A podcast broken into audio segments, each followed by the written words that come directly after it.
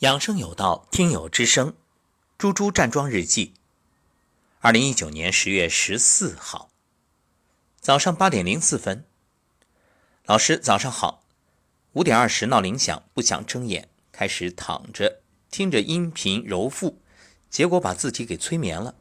六点十分醒来，照例去卫生间。最近这几天一直观察，大便开始是黄色的了，应该是好现象吧。看舌苔，果然不吃晚餐给到的惊喜也是极好的。舌苔薄薄一层，不黄不腻，看着自己心情也好起来，脸色也很给力。虽然没有最开始的粉白，但细腻有光泽。之前很长一段时间，早上看到自己的脸色都很苦恼，蜡黄、暗淡无光，口腔溃疡增加了，心里也知道这是在翻病找病。大学时每次期末考试前都会着急上火，满嘴口腔溃疡。还有一次严重的时候，系主任把老妈叫到学校，专门交代老妈要引起重视，不能耽误考试。今天站中级桩，整个过程都在提醒自己：大脑放空，面带微笑，舌尖顶上颚。正确的做法一定会有好结果。不时咽唾液，这在之前的站桩过程中是没有的。带来的好处就是，原来总觉着渣渣的脖子到胸口这一道，在咽下唾液的瞬间，狠狠地被滋养着。第三关开始流眼泪、打哈欠、打嗝。今天整个过程啊，有两次心慌，发现只要自己稍稍调整呼吸，马上就会好转。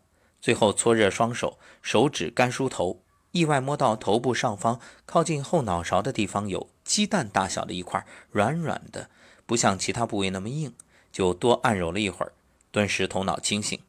心里暗自庆幸，得亏遇到老师，不断提醒我们内观自省，本自具足，也一直在问自己人生活着的意义。豁然开朗，爱自己，用正确的方法关爱家人和朋友，像天使一样把爱和健康传递。好，谢谢猪猪的分享。关于不吃晚餐的益处啊，你会越来越多的感受到，这才只是刚刚开始。另外，头上的这个问题，这个包要引起重视。干梳头，建议你每天早中晚各做一次，呃，慢慢的疏通它。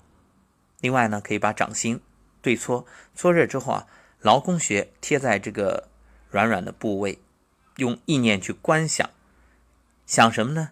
想消炎止痛痊愈，还想着里面通通通。把经络通了，然后把这些不需要的物质啊代谢出去，相信会越来越好。